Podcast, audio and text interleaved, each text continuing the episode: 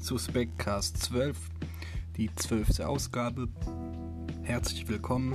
Heute geht es nach der Abhandlung suspekte Dinge der letzten Woche hauptsächlich um die suspektesten Gastronomieketten in der BRD. Der Namenspart des Suspectcast 12 übernehmen heute die zwölf Apostel von Jesus Christus. Im Detail sind das ähm, folgende Auflistung ist alphabetisch geordnet. Bitte nicht daraus die Sympathie für die einzelnen Apostel heraus ableiten. Andreas, Bartholomäus, Jakobus der Älteste, Jakobus der Jüngste, Johannes, Judas, Matthäus, Petrus, Philippus, Simon, Thaddäus und Thomas. Vielen Dank für, den Namen, für die Namenspatenschaft und ähm, es gibt eine neue Umstellung. Ab sofort kommt die Auflistung der suspekten Sachen vor der Hot 5 List.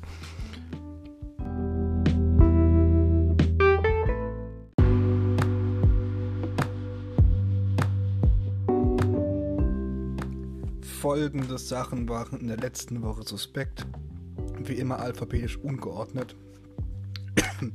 Haftpflichtversicherungen, Bitcoins, verlässliche Quellen, True Crime Podcasts, unseriöse Fakten, Ziegenkäse, Windhunderennen, schiefe Türme in toskanischen Ortschaften, die Klickgeilheit von Twitter-User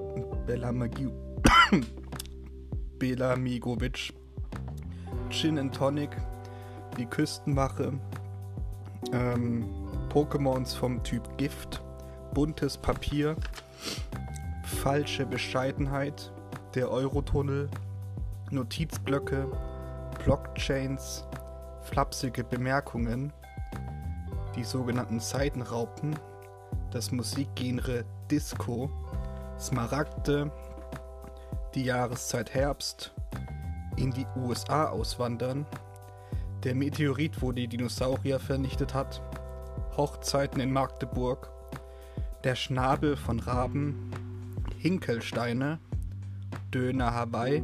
Und die Midlife Crisis. Für alles eben aufgelistete gilt, sie sind mir suspekt.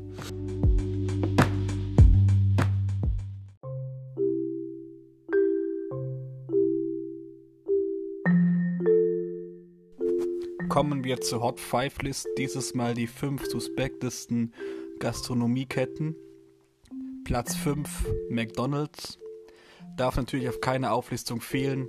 Generell wurde aber schon genug diskutiert und genug Meinung ins Internet geblasen. Platz 4 Pizza Hut. An sich finde ich es voll legitim, wenn man von den traditionellen Pizzen weggeht und die American Pizza ist auch unsuspekt. Aber der Rest da ist schon suspekt. Spricht mich persönlich auch nicht an und die Filialen sind immer so komische Innenstädten gelegen. Innenstädte sind generell suspekt. Platz 3 Hans im Glück. Ich war noch nie Gast, einmal hatte ich es vor und es war mir zu überfüllt. Können sich bestimmt leckere Dinge hervorbringen da, aber es ist auch der Inbegriff der neuen suspekten Gentrifizierung und gerade in Orten, wo ich mich herumtreibe, haben sie die Gegend nur noch belangloser gemacht. Platz 2 Subway.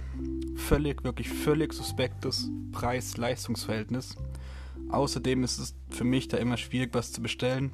Ich habe am Ende immer ein Sandwich, was gefühlt nur aus Oliven und Käse besteht und dafür muss ich dann 7,99 blechen. Gibt sicher so Subway-Bestellprofis, ich aber nicht und ich bin auch sehr kleingeistig und hasse es, neue Sachen zu lernen und herauszufinden, weil sonst würde ich ja auch gleich in einem richtigen Restaurant essen. Jetzt kommen wir zur ungeschlagen, zum, um, zur Platzierung 1, Vapiano. Wo fange ich da an? Erstens mit den Gerichten so auf mediterran und edel gemacht. So, hä, so, wer isst sowas? Pizza mit so Rucola, Hühnerbrust, Honigrüste. Kein Plan, was die an die Kunden bewerfen. Das ist der vergebliche Versuch, Authentizität vorzuspielen und in der italienischen Realität geht das voll vorbei. Immer wenn ich im Mutterland der Pizza grassiere, gibt es in Pizzerien so Pizza mit Würstchen und Pommes drauf und daneben noch so zwei Drittel Liter Flaschen Peroni.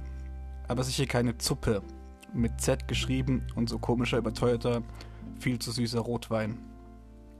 Zweitens Prosecco. Ja, Vapiano hat Prosecco. Eigentlich unsuspekt, aber wenn man unter erhöhten Prosecco-Einfluss seine Pizza, Pizza selbst abholen muss und dabei noch die Treppe hochtorkeln muss, kommt es öfters zu Unfällen. Mir zum Glück noch nie selbst passiert, aber ich war mal Zeuge eines Unfalles von einem ganz besonders jungen Touristen. Außerdem hat man durch das komische Bezahlsystem keinen Plan, wie viel Proseccos man schon hatte. Beziehungsweise es ist immer wieder ein Erlebnis beim Verlassen, dass man doppelt so viel ausgegeben hat, wie man eigentlich erwartet hatte. Da kann man jetzt einwerfen, dass das in normalen Restaurants auch so ist, aber in normalen Restaurants steht man nicht so sehr unter Druck wie im Pianos. Man ist da immer nervös, weil das Piepsteil könnte jederzeit losgehen. Dieser unendliche Druck für meinen Prosecco-Konsum enorm. Und dann piepst es und man weiß nicht, was man machen soll. Das Piepsen hört sich ja auch nicht an wie ein freudiges Signal, dass die Pizza fertig ist, sondern wie eine Bestrafung. Ähm, natürlich kann man das auch irgendwie mit der App bestellen, aber keine Ahnung. Bei Wetterspoon kriegt man das besser hin. Und da geht es auch gleich mit PayPal weg. Bei Vapiano nervt dieser ganze Bezahlvorgang und kann mir kein Mensch erklären, dass er das super innovativ findet. Ähm, das war's auch schon. Dieser Teil ist heute länger geworden. In der nächsten Woche habe ich das schon gekürzt.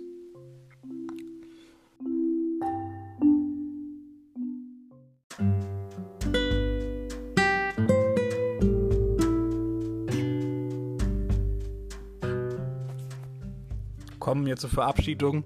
Aktuell sind wir bei einer Stammhörerschaft von 16 Hörern oder Hörerinnen. Nach dem Allzeithoch von 19 natürlich ein herber, herber Rückschlag. Ich hoffe, dass wir mit dieser Folge die 20 zurückerobern können. Deshalb teilt, teilt das auch, seid fleißig. Ich kann mir vorstellen, dass Foren für Modelleisenbahnen dieselbe Zielgruppe haben. Vielleicht kann man da mal den Link rein posten. Und 16 ist immer noch sehr viel, wenn man gerade, wie eingangs erwähnt, sich mal anschaut, dass Jesus nur 12 Follower hatte. Ich denke, wir sind auf dem richtigen Weg. Macht's gut, bis zur nächsten Woche, bleibt gesund.